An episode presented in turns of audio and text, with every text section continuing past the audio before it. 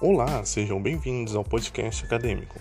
Meu nome não é Lucas, sou estudante do primeiro período no curso de Direito e hoje apresentarei sobre Ferdinando Lacerda e sua obra O que é uma Constituição. Bem, Ferdinando Lacerda foi um escritor teórico socialista e político alemão de origem judia.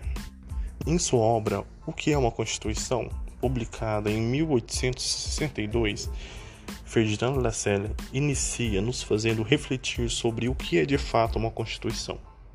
Faz comparações para nos fazer entrar ainda mais em seu tema, como qual a diferença entre Constituição e direito, mas não encontra respostas formais que o satisfaçam. O autor Ferdinand Lassalle então chega a ponto de supor uma situação para então explicar a importância de uma Constituição e quem tem direitos de estar presente nela. Cita a monarquia, pois ela tem o poder sobre o exército, a aristocracia, que fiscalizam os acordos, a grande burguesia, pois essa tem grande domínio econômico, os banqueiros, a fim de controlar os empréstimos, a pequena burguesia e a classe operária, mas só para não causar protestos.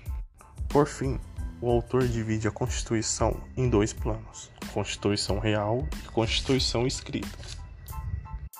Na Constituição real, o autor afirma ser a força ativa que regula o poder do Estado sobre o povo, e a Constituição escrita é apenas o documento escrito.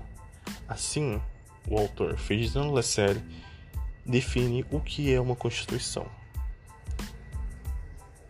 Agradeço a atenção de todos e assim termino meu podcast acadêmico sobre Ferdinand Lassalle e sua obra, O que é uma Constituição.